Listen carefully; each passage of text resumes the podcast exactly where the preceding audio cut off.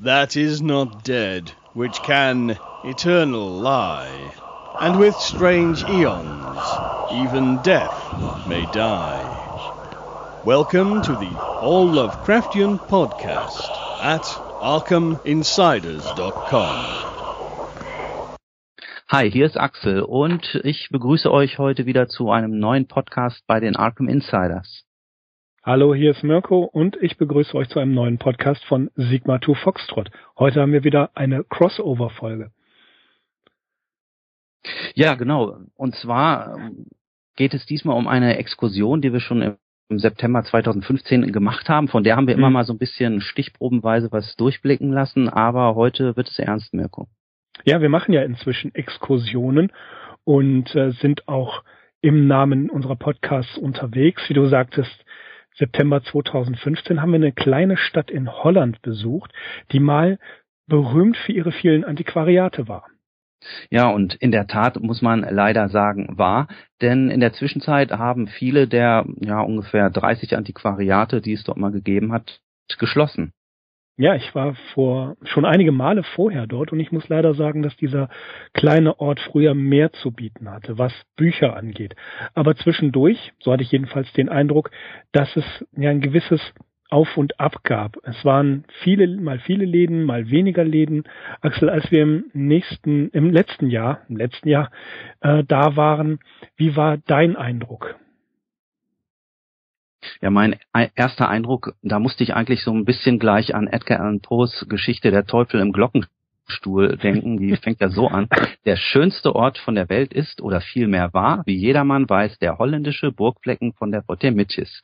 Ja, die Geschichte, die nimmt so ein bisschen ähm, diese niederländische, diese niederländische ähm, Neigung äh, zur Verniedlichung, zur Verkleinerung äh, aufs Korn. Und das war tatsächlich auch so ein Eindruck, den ich in dieser Stadt hatte. Also ich kenne ja so ein paar niederrheinische Städte, die sind schon sehr schnuckelig, aber was sich teilweise dort ankündigt, das ähm, habe ich dann dort äh, jenseits der Grenze in Vollendung gesehen, würde ich sagen. Also mich haben doch sehr diese sehr engen, kleinen, winkeligen Gassen und natürlich diese niedrigen Häuser beeindruckt. Und an was ich mich noch erinnere, war, dass ich mir von dir erstmal einen Schnellkurs in Niederländisch habe geben lassen. Richtig. Aber Axel, von welcher Stadt sprechen wir eigentlich? Das haben wir ja noch gar nicht erwähnt. Richtig, genau. Es geht hier um die, die Stadt nicht von der Folge Mittis, sondern Bredefort. Bredefort, genau. Seit 1993 darf sich die kleine niederländische Stadt Bredefort nämlich offiziell Bücherstadt nennen. Zwölf Kilometer hinter der Grenze, ganz in der Nähe des niederrheinischen Bocholt gelegen, wurde dieser Ort 8, äh, 1188 unter dem Namen Castrum Breiderfort in einem Dokument erstmals erwähnt und gehörte damals zu den Gütern des Bistums Köln. In Bredefort wurde der Zehnte eingefordert, Recht gesprochen und es wurden Hand- und Spanndienste entrichtet. Bredefort entstand an einer Kreuzung von verschiedenen Handelswegen. An dieser Kreuzung wurde in den Sumpf hinein eine Burg gebaut, die 1278 von Graf Eberhard von der Mark angegriffen und zerstört wurde, denn der Burgherr hatte Eberhards Vater entführt. Nach der Zerstörung dieser Burg verfügte Eberhard dass die Burg erst dann wieder aufgebaut werden dürfe, wenn der ehemalige Burgherr Graf van Loon eine Pilgerfahrt nach Palästina unternommen habe. Und auf einigen Häusern sieht man heute noch tatsächlich Wappenschilder und das bedeutet, dass in diesen Häusern Burgmänner gelebt haben. Also das waren diejenigen, die die Burg verteidigen mussten. 1325 ging dann Bredefort in die Grafschaft Geldern ein und 1597 wurde Bredefort von Moritz von Nassau belagert und von rund 200 spanischen äh, Soldaten derart erfolgreich verteidigt, dass Moritz von Nassau eine List anwenden musste. Er benutzte eine mobile Brücke aus Kork, die Stadt wurde geplündert und gebrandschatzt. Und schließlich wurde Bredefort zur Festungsstadt umgebaut, was man im historischen Stadtkern teilweise noch, äh, das, das kann man da noch erkennen. Die St. Georgskirche wurde 1599 auf den Fundamenten der alten St. Georgskirche wieder aufgebaut. Ja, Garnisonsstadt war Bredefort von 1612 bis 1792 und die Stadt gehörte zur Verteidigungslinie von Holland. Es gibt da ein Zitat aus dem Werk Die Verteidigung der Niederlande im Jahre 1629 von einem gewissen J.P. de Bordes. Dort heißt es, Bredefort war durch seine Lage im Morast sehr stark. Die Festung wurde mit einem Hauptwall verstärkt. 1628 wurde noch der Bau eines Geheimganges angeregt. Der Kommandant dieses Orts war Wolf Mieslich, der berühmt wurde durch die Einnahme von Wese. Von Bredefort wurden des Öfteren die Nachschubkonvois der Feinde entlang der Eißel angefallen. Die Bewaffnung bestand aus sechs Kammerstuken. Und mit Kammerstuken sind Zimmerkanonen gemeint. Ja, 1900 86, wir machen einen großen Zeitsprung, wurde der historische Stadtkern dann unter Denkmalschutz gestellt und ähm, die ganze Umgebung übrigens um Bredefort herum trägt noch ein weiteres Prädikat und zwar das der Nationallandschaft. Ja, es ist ähm, eigentlich eine sehr kleine, schöne, schmucke Stadt. Auch jetzt mal unabhängig von der Geschichte als Bücherstadt, als Antiquariatstadt. Es hat ähm, es hat furchtbar geregnet, als wir angekommen sind. Stimmt, das hat leider so längeren Exkursionen doch dann ein bisschen den Riegel vorgeschoben, aber ja, wir sind da tapfer trotzdem äh, durch diese sehr pittoresken Gassen gewandelt und haben uns natürlich von den zahlreichen Buchläden, die es dort immer noch gibt, auch wenn es früher mehr gewesen sind, so ein bisschen in den Bann ziehen lassen. Mhm. Was ich, ähm, was, was man als erstes dort machen soll, wenn man in Bredefort ankommt, das ist natürlich ähm, das Touristencenter aufsuchen. Dort sind sie sehr, sehr freundlich und es gibt einen kleinen Stadtplan und man kann dort Postkarten und einen Kühlschrankmagnet und ein paar andere kleine Andenken kaufen. Das haben wir auch als erstes gemacht, sind da rein und haben uns erstmal orientiert. Ja, genau. Ich habe natürlich auch gleich Postkarten erstanden, äh, dass ich äh, die auch an äh, meine verschiedenen Freunde, Bekannten, Familienmitglieder schicken konnten, konnte als Nachweis, dass ich tatsächlich auch mal hier aus den eigenen vier Wänden herausgekommen bin. ja. Es gibt in Bredefort auch einen deutschen Antiquar, der quasi seit der ersten Stunde seinen kleinen Laden dort hat. Und das ist Rainer Heke, den wir in seinem Büchermammut besucht haben. Ja, tatsächlich. Rainer Heke ist, das kann man wohl so sagen, so ein bisschen auch eins der Aushängeschilder dieser Stadt, einer der Antiquare der ersten Stunde, du hast es gesagt, der noch immer tapfer die Stellung dort auch hält. Und eigentlich nennt er sich gar nicht so gerne Antiquar, sondern lieber Bukinist, denn der Begriff, Begriff macht neugierig und wirkt nicht ganz so angestaubt, wie er sagt. Er hat sich da in einer ehemaligen Metzgerei niedergelassen. Davon merkt man jetzt so auf den ersten Blick nichts mehr. Was man natürlich merkt, was sehr beeindruckend ist, sind die rund 20.000 Bücher, die dort auf 70 Quadratmetern verteilt sind. Es handelt sich dabei meistens um deutsche Titel, also wir sind da natürlich die Regale entlang gestromert, die sich äh, durch mehrere Räume verteilen und ja, ein ganz besonderes Buch ist uns aufgefallen oder haben wir wahrgenommen oder wird dort halt auch verwahrt. Und zwar ist das eine Moraltheologie aus dem Jahr 1626 mit schweren Eisenverschlüssen Einflüssen. Das ist der ganz besondere Schatz von Rainer. Hm. Ein anderes seiner Lieblingsbücher ist Der wohlunterwiesene Apotheker aus dem Jahr 1735. Er hat auch mal ein Buch von Sebastian Münster aus dem Jahr 1550 verkauft, die Kosmographiker. Und das muss ein äh, richtig, richtig teures Buch gewesen sein. Wir sind rein, haben uns ein bisschen umgesehen und dann haben wir uns mit Rainer Heke unterhalten. Kopje Kaffee hat er gefragt. Naja, Kaffee, da haben wir natürlich nicht Nein gesagt. Und was uns Rainer Heke alles so zu erzählen hat, das hören wir jetzt. Ja, hallo von den Arkham Insiders. Wir melden uns diesmal aus den Niederlanden, aus Bredefort. Und zwar sind wir hier bei Bücher Mammut bei Herrn Rainer Heke. Und wir haben uns überlegt, wir stellen ihm einfach mal ein paar Fragen und ja, wollen ihm die Möglichkeit geben, uns vielleicht sein Antiquariat vorzustellen und einfach ein paar Hintergrundinformationen zu geben.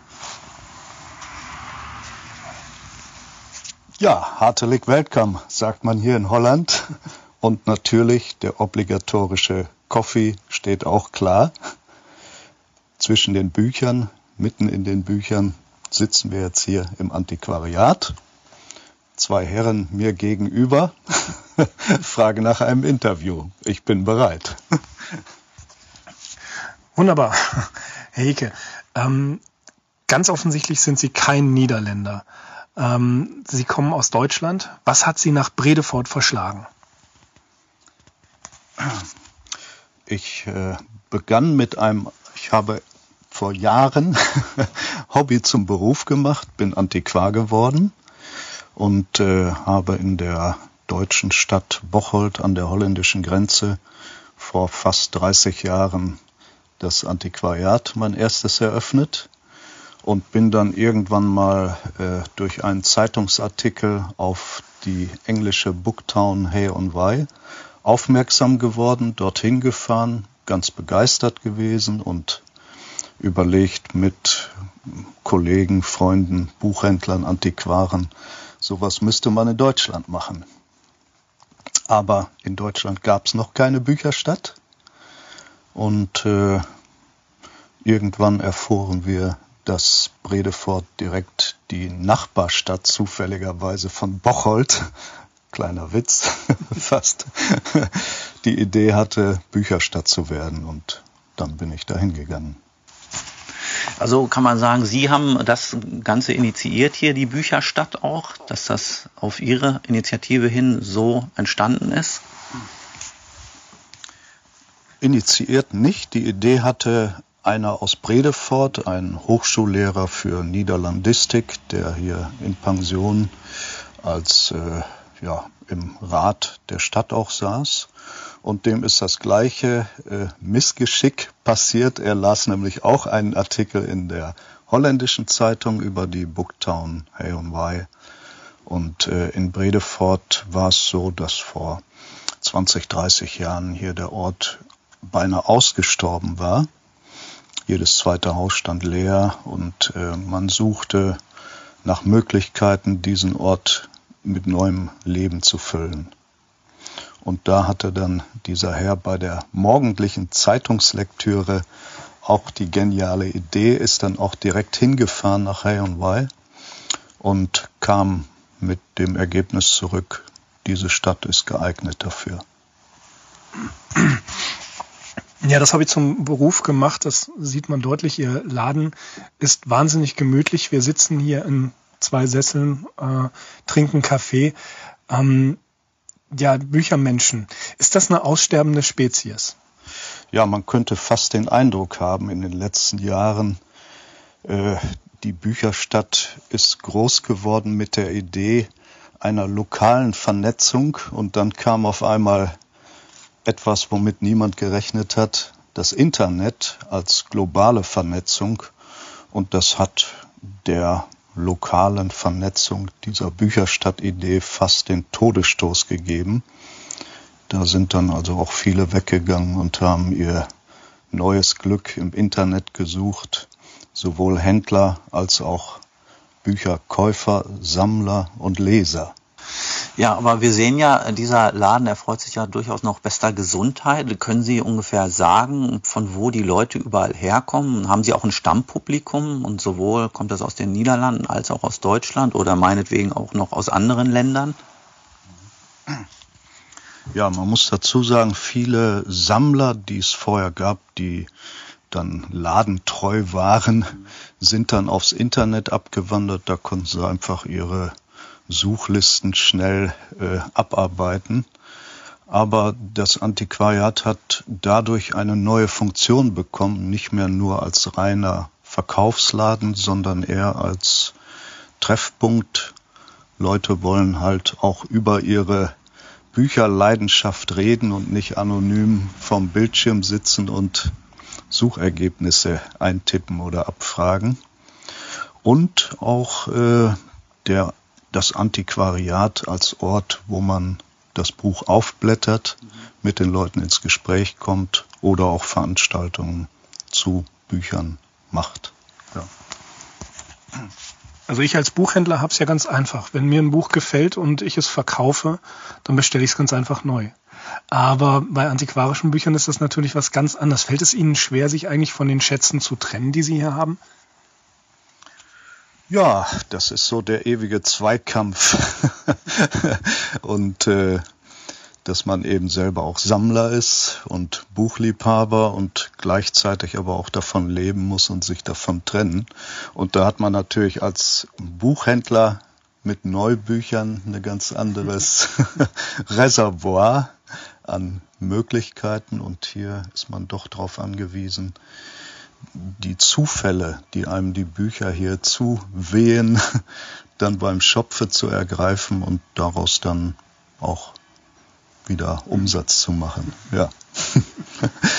Auf die vorherige Frage, wo kommen die Leute her, eigentlich, man kann es nicht genau sagen. Auch da ist, spielt der Zufall eine Rolle, viel von außerhalb, von aus dem Ausland, Übersee und so weiter. Also das ist schon eine ganz spannende Sache, die Bücherstadt, und ich hoffe, dass es auch noch eine lange Zukunft gibt.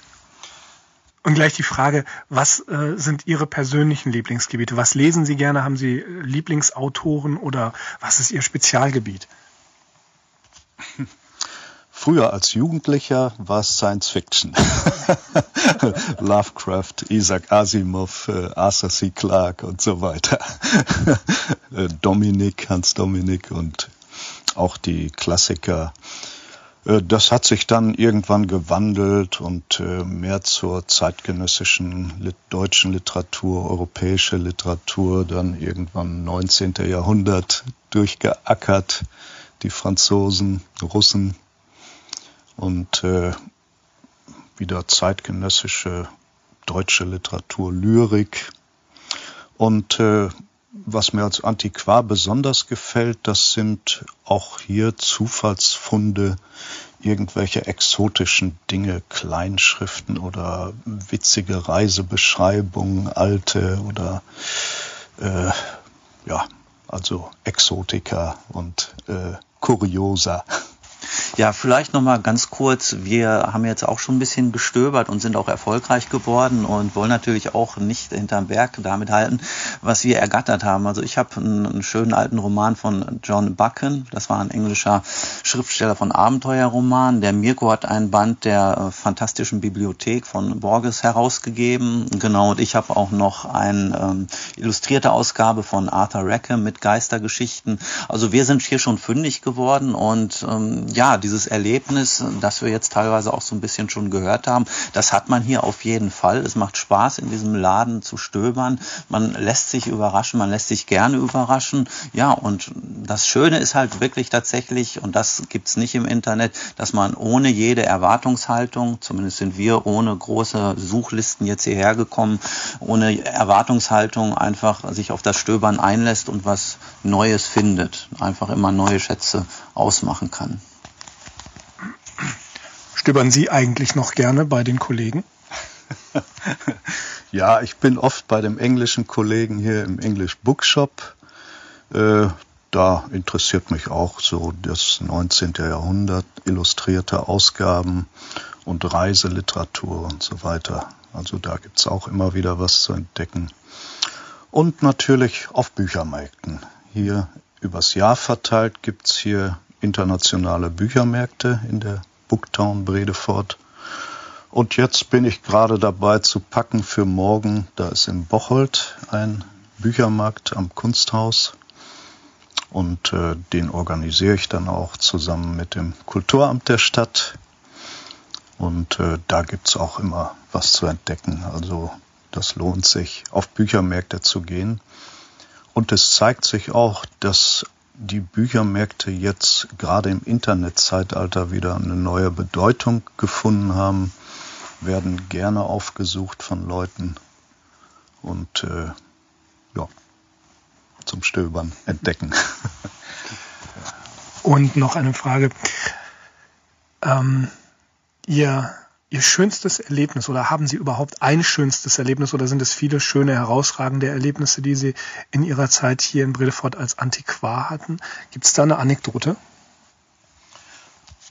Ja, Anekdoten gibt es zuhauf. Eigentlich ständig passiert irgendwas mit Büchern, sei es, dass man äh, eine Geschichte hat, dass einer ein Buch sucht, was er früher mal hatte, ein Holländer, der äh, im KZ war, sein Buch dann verschenkt hat und hier auf Suche war und es zufällig hier findet okay. mit seinem Eintrag. Also oder ein äh, The King of Books in Hay and Wye, Richard Booth, ruft an und sagt, da kommt ein Container Bücher aus Cape Town Da ist die Library der University aufgelöst worden und äh, ob wir interessiert sind, dann geht's nach Rotterdam. Da liegt der Containerhafen, das Schiff liegt im Hafen und dann kommt ein Container raus und wir teilen uns das auf. Der English Bookshop und ich der Deutsche und da liegen Bücher drin, äh, die in Deutschland um die Jahrhundertwende des letzten Jahrhunderts abgestempelt waren. Rilke-Ausgaben, sowas, und die dann irgendwie in Südafrika gelandet sind und jetzt wieder den Weg zurück über Rotterdam, Bredefort, den Weg dann wieder nach Deutschland finden. Also das sind dann auch kuriose Geschichten. Ja, ansonsten gibt es in Bredefort äh, auch noch einige sogenannte Honesty Bookshops. Also das sind Buchregale, die an Privathäusern und vor Geschäften stehen und dort kann man sich dann die Bücher nehmen und in eine kleine Kasse den meist sehr geringen Preis bezahlen. Also das ist ein Geschäftsverhältnis, das absolut auf Vertrauen basiert. Mhm. Und da hast du auch was Besonderes gefunden, nicht wahr? Ja, das war gleich so der erste oder der zweite Griff, den ich da getätigt habe, habe ein großes Buch mit einem Pentagramm und einem eingeschriebenen Teufelsgesicht da drin, äh, ziert das Cover und zwar ist das äh, eine englischsprachige Publikation, die erstmals 1964 erschienen ist, A Pictorial History of Magic and the Supernatural. Ähm, das ist ein Buch, ja, so ein ein Bilderbuch, das einen Gesamtabriss über die Historie des Okkultismus bietet, von den Anfängen der Menschheitsgeschichte. Natürlich geht sehr stark um indigene Kulte, dann ähm, übers Mittelalter bis in die Neuzeit und bis ins 20. Jahrhundert. Wenn man das Buch so durchblättert, dann hat man tatsächlich den Eindruck, dass wir doch auch immer noch in einer sehr magischen Zeit leben. Also selbst wenn man das bis heute fortführen würde, ähm, ja, würde das wahrscheinlich nicht großartig anders aussehen. Ja, es war schon ein, ein, ein besonderer Griff, den du da gemacht hast. Denn so ein bisschen ähm, Lovecraft-Geist haben wir natürlich auch ähm, ja erleben wollen. Wir haben, haben wir ja gesucht. Auch, haben wir gesucht, ja. Aber wir haben ja auch äh, schon viel über diese Orte äh, gesprochen, die Lovecraft besucht hat. Man kann jetzt Bredefort nicht wirklich mit Marblehead vergleichen, aber ein ähnliches ähm, Feeling mm, wegen der historischen Kulisse kommt schon, kommt schon ein bisschen auf. Schön sind natürlich, dass Antiquariate noch da sind. Es sind, wie gesagt, nicht mehr ganz so viele. Als ich das erste Mal in Bredefort war, waren es, das, das war Anfang der 2000er, waren es wirklich 30 Antiquariate, richtig große Antiquariate, unter anderem auch der English Bookstore, das ist hm, da, wo wir in der, wo wir geparkt haben in der Nähe, ähm, auf diesem großen Platz, wo es furchtbar geregnet hat. Da war ein Buchladen, der hatte tatsächlich nur englische Sachen, unter, unter anderem auch eine Enzyklopädie Britannica. Und da habe ich mir vor einigen Jahren gekauft aus dem Panther Verlag The Case of Charles Dexter Ward und ebenfalls aus dem Panther Verlag H.P. Lovecraft Dagon and Other Macabre Tales. Das waren meine Lovecraft-Griffe damals. Im letzten Jahr habe ich ein paar Kleinigkeiten gekauft, aber unter anderem ein Signet Book von Robert A. Heinlein Beyond This Horizon. Das habe ich in einem Laden gekauft, der auch ja so viele Tafelbilder und Grafiken verkauft hat. Und dieses Buch äh, war gar nicht teuer, von 1960 ist die Ausgabe. Und da bin ich schon auch so ein bisschen stolz drauf. Das hat mir auch sehr viel Spaß gemacht. Beim Rainer Heke, der hat auch so ein Honesty-Regal vor dem, vor dem Laden. Da haben wir auch so das eine oder andere abgegriffen und mitgenommen. Ja, diese, diese Honesty-Regale, High on Waves, ist natürlich eine äh, die bekannteste europäische Bücherstadt. Wir verlinken da mal den Wikipedia-Artikel in unseren Show Notes. Ähm, das war das Vorbild für Bredefort. In Deutschland, Axel, gibt es ja auch eine solche Bücherstadt. Ja, richtig. Die habe ich mir mal angeguckt wahrscheinlich so um die Zeit herum, als du deine ersten Erkundungen in Bredefort unternommen hast. Und zwar ist das Langenberg. Das ist eine Stadt zwischen Ruhrgebiet und Bergischem Land, also auch nicht so weit von Oberhausen oder von Essen, wo ich damals gewohnt habe. Das ist natürlich auch ein sehr charmanter Ort. Also wer so ein bisschen das Bergische Land kennt und die Städte dort Ort, der weiß vielleicht, was ich meine, diese schönen verschieferten Häuser, ja, dieses sehr starke Höhengefälle, das sich eben auch in den Städten immer widerspiegelt oder in den Dörfern. Ähm, das findet man alles in Langenberg auch, aber es hatte dann doch nicht ganz den Charme, den Bredefort ausgestrahlt hat. Und ich glaube, du bist auch mal in Langenberg gewesen und würdest doch auch Bredefort jederzeit wieder den Vorzug geben, oder? Hier sagen wir mal, das ist, das ist schwierig zu sagen. Sagen wir das alte Bredefort, so wie ich es mal kennengelernt habe. Man muss wirklich sagen, damals, als ich das erste Mal da war und die vielen Antiquariate da waren, wieder ein bisschen später hingefangen, hingefahren, da war ich schon etwas enttäuscht. Plötzlich waren weniger Antiquariate da. Und dann ein paar Jahre später waren es wieder mehr. Es gab einen, einen wunderbaren Laden ähm, ganz in der Nähe von Rainer Hekes Büchermammut soweit ich mich erinnern kann.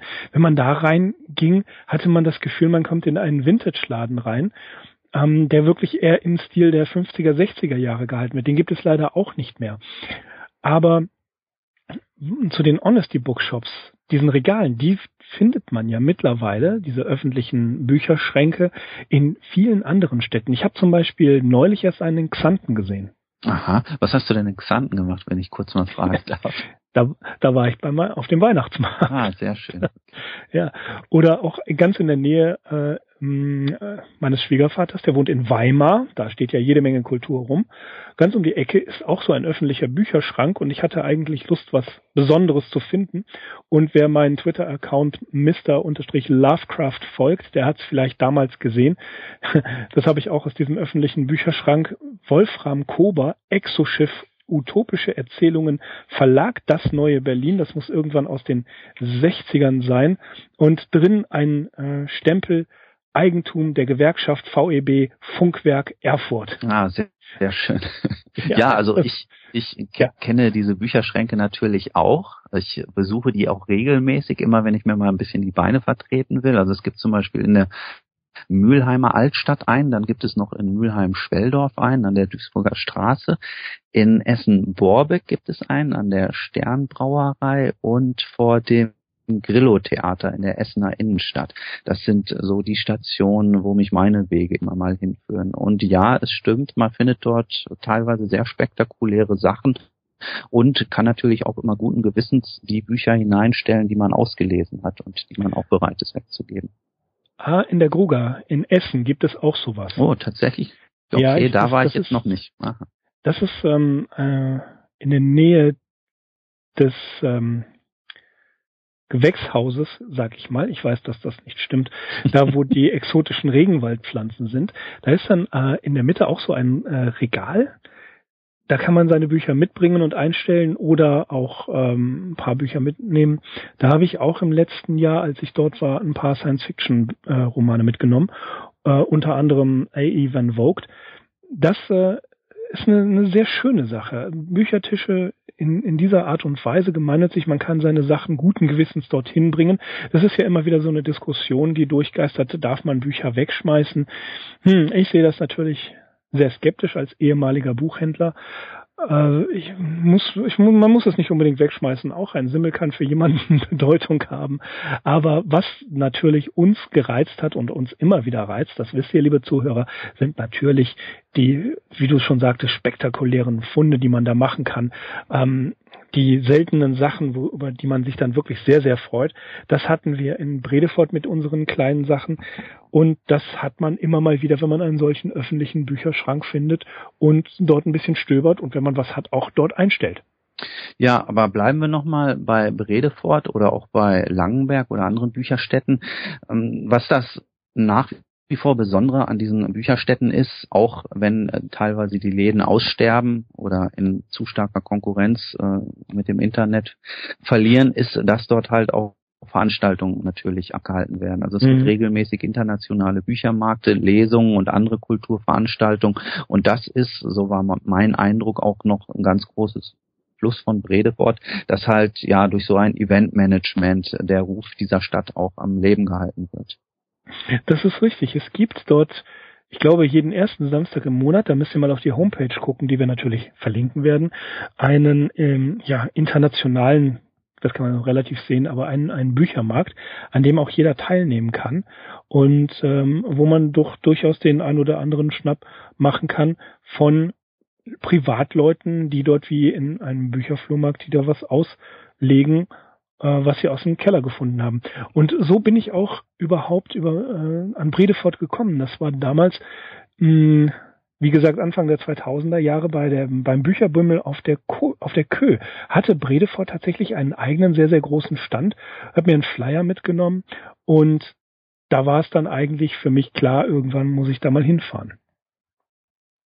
Ja, und du hast aber nicht nur Bücher dort getroffen, sondern äh, sogar auch noch eine interessante Bekanntschaft geschlossen. Mhm. Ja, einen weiteren Veteran der ersten Bücherstadtzeit haben wir auch besucht. Das ist Ton Vincent. Hm, Ton Vincent, tja, das ist ein, das ist ein Unikum. Das ist ein echter Charakter. der, ja, der hat, der, der wohnt in einem sehr, sehr kleinen Haus. Und als ich ihn damals das allererste Mal kennengelernt hat, war dieses Haus schätzungsweise fünf Quadratmeter groß. Wahrscheinlich sind es 25 Quadratmeter. Aber das war sowohl sein Wohnzimmer als auch ein ja, ein, ein kleines Antiquariat. Wir sind über Hermann Hesse damals ins Gespräch gekommen und haben uns in mehreren Sprachen, in Niederländisch, Englisch, Französisch, Deutsch und ein paar Brocken Latein unterhalten. Und ähm, über Gott und die Welt. Ich halte ihn für einen großen Philosophen, den Ton Vincent. Und er ist Musiker, er ist Theatermacher, er ist Lebenskünstler wir haben ein Stück in seinem Zimmertheater angesehen, das ich für ihn vor einigen Jahren mal auf Deutsch vertont hatte. Und er spielte uns einige Musikstücke, Klassiker, Eigenkompositionen. Und bei einer Tasse Kaffee haben wir dann natürlich äh, uns etwas ausführlicher mit ihm unterhalten. Ja, also die Atmosphäre dort war wirklich sehr herzlich und sehr ungezwungen und ich habe mich auch sofort wohlgefühlt da und habe schon gemerkt, gemerkt, ähm, dass ich in deiner Begleitung da erschienen bin. Oder Franzi war ja auch noch mit dabei. Ähm, ja, also da eilte euch auch schon ein gewisser Ruf voraus und ich wurde da auch so äh, fort anstandslos angenommen, hatte ich den Eindruck. Und ja, wie gesagt, mir hat besonders diese ungezwungene Atmosphäre gefallen in diesem wirklich Mini-Theater. Das ist das kleinste Theater der Niederlande. Es sind, weiß ich nicht, zwei oder drei Sitzreihen und dann hat man da diese kleine Bühne. Wir haben ja auch Fotos gemacht. Da werden wir dann auch noch einige m, mm, zu diesem Blogpost reinstellen. Und ja, ich war auch überrascht so ein bisschen, verwundert, dass du da dieses äh, Theaterstück einmal für ihn vertont hattest und dass da deine Stimme auf einmal äh, aus den Boxen erklang und äh, sich vor meinen Augen dieses Papiertheatergeschehen abgespielt hat. Also das war reizend. Ja, das, äh, das ist auch schon einige Jahre her, dass ich das gemacht habe. Aber ich finde dieses, diese Idee dieses Zimmertheaters, wie viele Leute mögen da reinpassen? Sieben oder neun? Ich weiß es nicht genau. Mhm. Ähm, das, diese, diese, das sind ein klassisches Märchen, glaube ich, was er uns da gezeigt hat. Aber die Figuren hat er selber gemacht. Die Musik, die Hintergrundgeräusche selber eingespielt. Er wie gesagt, ist ähm, Musiker, er tritt öffentlich auf und ich, ich mochte ihn vom ersten Tag an, als ich ihn vor, das ist mittlerweile, glaube ich, 14 Jahre her, das erste Mal getroffen hat. Und dann bin ich eine Zeit lang regelmäßig jedes Jahr hingefahren und habe ihn besucht, dann einige Jahre leider nicht. Er ist sehr schwer krank geworden und befindet sich jetzt, Gott sei Dank, auf dem Weg der Besserung. Und ja, was er zu erzählen hat, das hören wir jetzt. Und unsere zweite Station in Bredefort ist, wir sind im Horus Theater von Ton Vincent. Ton kenne ich schon seit, ja, seit über zehn Jahren. Wir haben uns einige Zeit lang nicht gesehen. Er war auch früher ein Bukinist hier in Bredefort und hat jetzt in seinem kleinen Haus ein, ja, ein Zimmertheater gegründet. Ton, erzähl mal, wie bist du auf die Idee gekommen, das Theater hier zu machen? How did you get uh, to the idea to make a small theater in your house? Well, I still uh, sell books, but only on the internet. And I used to sell books also here in this house.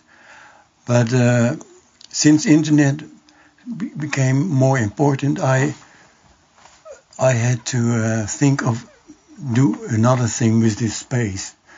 And there was uh, a little house uh, for sale or for for rent in uh, Bredervoort, and we wanted to start a, a theater for uh, puppets, puppets. Mm-hmm. But we didn't get the, the house. The so I decided to, to do this thing here. This, that's when it started. So we had to change, not selling books in this room, in this space, but to do something that a thing we like to do and that fits in Bredevoort. And it became a little theater. And we playing music. I play music. I play Bob Dylan and Beatles and years of the 60s music. And we make toy theater. In German it's called Tischtheater oder Papierentheater. In English it's toy theater. And these, we have more than 10 stories and, and music, and we have group, groups who, who come to, uh, to watch this all. So do you write the stories actually, or are they taken? There are about four or five stories that we both have written, and there are some traditionals like uh, a story of the Middle Ages, it's, uh, the Parsifal uh, Erzählung und uh, an Italian legend and some fairy tales. It's they are traditionals, mm. and we change them to to make to to to be, to be able to perform it in toy theater form. Mm. Ja, wir haben ja jetzt auch gerade äh, zwei von deinen musikalischen Darbietungen angehört. Das war mhm. sehr schön. Und ähm, wo wir jetzt hier sitzen, in diesem kleinen, charmanten Raum, das sieht schon auch so ein bisschen wie so, wie so eine äh, musikalische Sammling, Sammlung aus. So it seems you're collecting um, instruments.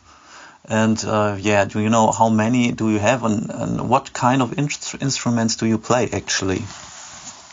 Well, I, I think I have about 25 guitars and uh, string instruments, mm. and uh, more than 30 flutes, all kinds of Japanese and Irish flutes, and I use them all. And uh, I have a I made a combination of a guitar and a keyboard, a MIDI keyboard, and I call it a, a, a keyboard from guitar and keyboard. And I think it's a unique thing, and I I, I play it more than five or six years, and uh, but I still remain the only one who's who's playing who just who's using a kind of uh, instrument like this. And uh, Okay, und wir haben ja eben auch eine Aufführung gehört äh, Ina, die sie also uns vorgeführt hat, gesehen. Und das war ja von Mirko vertont worden. Und da kenne ich gar nicht so genau die Geschichte, wie ihr euch eigentlich kennengelernt habt. Und das würde mich natürlich mal interessieren. So uh, it would be interesting to uh, get to know how did you get in contact with Mirko and when and under which circumstances he um, did the voice recording for the theater play. Well, Mirko has been a visitor in Bredevoort every the 14th of July. He used to visit Bredevoort and we met. He was a visitor in my bookshop, I guess. And every we started, we had a, a long talks, and uh, ever since that moment, he came every year, always with on the 14th of July and the last time he he was here was he with his wife and, and little kid, little child, and uh, and we live in Bredevoort. It's on the border. It's uh, near Germany, and th- there are many German visitors in Bredevoort, and we have a kind of success story in in Dutch, a theater called uh, Giovanni, the clown of God's clown, and because of the many German visitors we wanted to do a German version of the story, and who who else who could do it better than Mirko? Yeah. Because theater is his profession. Mm-hmm. It was his profession at least, and uh, that's that's how it started. And uh, on once on 14th July, I don't know what year, maybe in 2009 perhaps, we recorded the the story here in that room, and uh, and we perform it not so many times, but uh, when there's a German group, we like to tell them uh, we have a German story for you, and mm-hmm. there's been a lot of people who've, who've watched it, and uh, and we still wanted to do an English version. Okay. That's our next aim, and. Uh, mm-hmm. Okay, reden wir mal kurz über Bücher. Talking about books, what are your favorite books? My favorite book is a book of a German, a, a Dutch uh, author, not famous, and it's his name is Paul van Schilfgaarde, and he wrote a book. It's called A Levenswegen. In Dutch, it's Ways of Life. It's it's a, it's the title, and it's uh, yeah. He has explored many subjects like astrology, uh, philosophy, Egyptian uh, history, and and famous Eastern philosophers as uh, like uh, Inyat Khan and uh, Sufi uh, wisdom, and he combined all these subjects and made a, a, yeah an, a sensible story of, uh, of what a man's aim could have been in, in, in life and and he's he, he has done many studies that I don't have to do because he did it all, mm-hmm. and and that's I, that's my famous book. It's nobody knows this book. It's uh, it's not known, and uh, but that is my favorite uh, scientific book. Mm-hmm. But I, I, like I like books like the Book of Faulty Towers. It's humor. It's it's comedy, and it's. I, I watched it more than 30 300 times, but I have the book as well, and I, I read it again and again, and uh, and since year or two, I'm I, I it, it's changed to Seinfeld. I, I really like uh, Seinfeld, but it's not, not had nothing to do with books. Uh, like mm-hmm, mm-hmm. Okay. Well, that's the only thing I can think of this moment. So next question, and um, what are your future aims? What are you looking for to do in the next years? Well, my my main uh, thing I do is is music, and I like to perform my own story, and uh, it's I've done many uh, kind of exercises. I've you know Lady of Shalott. It's a poem by uh, Tennyson. It's a long story, and I've more I've made more than fifty uh, versions of uh, interpretations of of musical uh, interpretation of the of the, the story, and I, I sing it, and I've many hours and hours of uh, of uh, yeah performings of, of, of the story. But my aim is to do my own story in this in this uh, style, and I use the keyboard, I say, but I use an, a sitar guitar mm-hmm. and and Eastern flutes, and uh, that that is my my aim is uh, to have my personal, my own music uh, to perform, and that's I used to play a lot of years music, but always covers and uh, covers, and uh, it's it's time to do my own thing. That's my one aim, and one another aim is making a puppet theater, and I can't tell a lot of it um, can tell much about it, but it's not traditional. It's it's a, an art form of puppet theater without words, only images and uh, sounds, perhaps, and music, and with uh, special figures, unique figures, and uh, that's I'm I, I'm working on this more than uh, five years, and uh, sometimes it will uh, come to in performance. Okay, all the, all the luck in the world. So, das war unser kurzes Interview mit Ton Vincent. Und wenn ihr mal in Bredefort seid, was wir euch sehr ans Herz legen, dann besucht das Horus Theater in der Hosenstraat, Hosenstraat Nummer 1 und ja, erlebt eine magische Welt. Ja, vielen Dank, Ton, für das Interview. Ja, man kann die Eindrücke, die wir jetzt hier schon erlebt haben, ganz schlecht natürlich auf diesem Medium transportieren. Ich kann mich da Mirko nur anschließen. Schaut am besten persönlich hier vorbei, Bredfort, direkt äh, hinter der deutschen Grenze. Das ist kein großer Weg. Ja, guckt's euch mal an und habt so viel Freude wie wir dabei. So, das war unser Interview mit Ton Vincent. Ja, dann neigte sich der Besuch eigentlich mehr oder weniger auch schon dem Ende zu. Wie gesagt, wahrscheinlich wären wir gerne noch etwas weiter herumgestromert oder auch ich hätte mir gerne noch die eine oder andere Sehenswürdigkeit angeschaut. Es gibt dort noch einen Hügel mit einer Windmühle oder einer ehemaligen Wind, äh, Windmühle, aber ja, leider spielte das Wetter da nicht mit und wir haben uns dann irgendwann auf den Heimweg gemacht.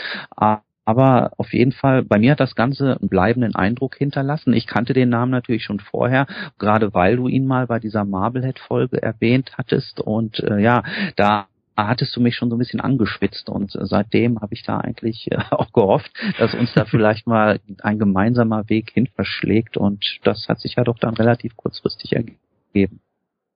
Ja, das ist äh, diese alte Tradition, da jedes Jahr mal hinzufahren. Ich glaube, das werde ich wieder aufgreifen. Alleine es gibt noch Antiquariate da. Das muss man, das muss man ganz klar sagen. Die waren nicht alle auf. Wir waren an einem Samstag da. Das ist vielleicht jetzt auch nicht der günstigste Tag. Man muss das vorher mal abchecken. Falls ihr da hinfahren wollt, wie gesagt, die Homepage verlinken wir in unseren Show Notes. Es lohnt sich auf jeden Fall. Es gibt auch einen Laden, der Platten und auch Comics verkauft. Es gibt einen Laden, der englische Bücher verkauft. Das Büchermammut verkauft deutsche Bücher. Ton Vincents Zimmertheater. Die Gegend drumherum ist sehr schön. Es gibt dort ein, ein Restaurant, das heißt, glaube ich, das Bertrams. Äh, das ist sehr rustikal eingerichtet. Äh, ist gehobene Preisklasse. Es gibt eine Bäckerei und wenn ich mich nicht irre, das Café der Schwan noch. Ich jedenfalls drücke Bredefort immer noch die Daumen, dass trotz Internet, trotz der Konkurrenz der Online-Plattformen, bei denen wir natürlich auch was kaufen, dass trotz alledem diese Stadt wieder eine kleine Renaissance erlebt, so wie sie es meines Erachtens nach auch schon mal gemacht hat. Sie hat, es war schon mal so wenig los und dann ein paar Jahre später war wieder viel los. Ich kann einfach nur hoffen, dass sich die Stadt bekrabbelt. Diese kleinen Häuschen sind wunderschön. Ähm, ja gerade mal Parterre und das Dachgeschoss, vielleicht mal ein zweigeschossiges Haus dazwischen, die Gassen eng und verwinkelt. Es ist alleine schon ähm, eine Reise wert, diese kleine alte Stadt sich anzugucken. Die Antiquariate machen für uns natürlich den besonderen Reiz aus. Es gibt auch einen Trödelladen, in dem wir drin waren. Da habe ich ein Buch über die Filme Alfred Hitchcocks gekauft. Weißt du noch? Ja. ja, den Laden wollte ich auch noch erwähnen. Der war nämlich ja. auch sehr gut. Also es, wie gesagt, wäre auch so ein bisschen auf so alten Krempel steht. Ähm, vielleicht gibt's da sogar noch mehr als diesen einen Laden, aber den einen habe ich auch auf jeden Fall in guter Erinnerung. Wir müssen auf jeden Fall nochmal hinfahren, wenn das Wetter besser mhm. ist. Ja. ja. Und dann auch ist die Frage, fährt man zu einem der sogenannten Partikuliermärkte, also quasi der Büchertrödelmärkte, oder einfach mal so dahin. In jedem Fall ist es trotzdem einen Ausflug wert, finde ich. Ja, und wenn ihr, so wie wir, im westlichen Deutschland, unweit der niederländischen Grenze wohnt, im Ruhrgebiet, Bergisches Land, Rheinland, Niederrhein, dann äh, solltet ihr auf jeden Fall mal einen Ausflug dorthin unternehmen. Ja, das kann ich auch nur empfehlen. Es hat etwas von den Antiquarian Travels eines H.P. Lovecraft. Genau, und deswegen dachten wir, würde es auch gut zu unseren Podcasts passen. Wir reden sehr viel über Bücher, wir reden auch noch sehr viel über gedruckte Bücher. Wir beide lieben antiquarische Bücher, wir lieben Papier, wir würden uns auch äh, ohne mit der Wimper zu zucken als Nostalgiker bezeichnen. Also von daher passt das alles ganz gut. In jedem Fall. Das war unser kleines Exkursionsspecial aus Bredefort oder von Bredefort über Bredefort. Wir sind die Arkham Insiders und wir sind auch Sigmar Tu Foxtrot. Ich bin Mirko. Ich bin Axel. Ich danke fürs Zuhören. Bis zum nächsten Mal. Thank you well. Bis dann. Tschüss. Tschüss. That is not dead, which can eternal lie. And with strange eons, even death may die. Welcome to the All Lovecraftian podcast at ArkhamInsiders.com.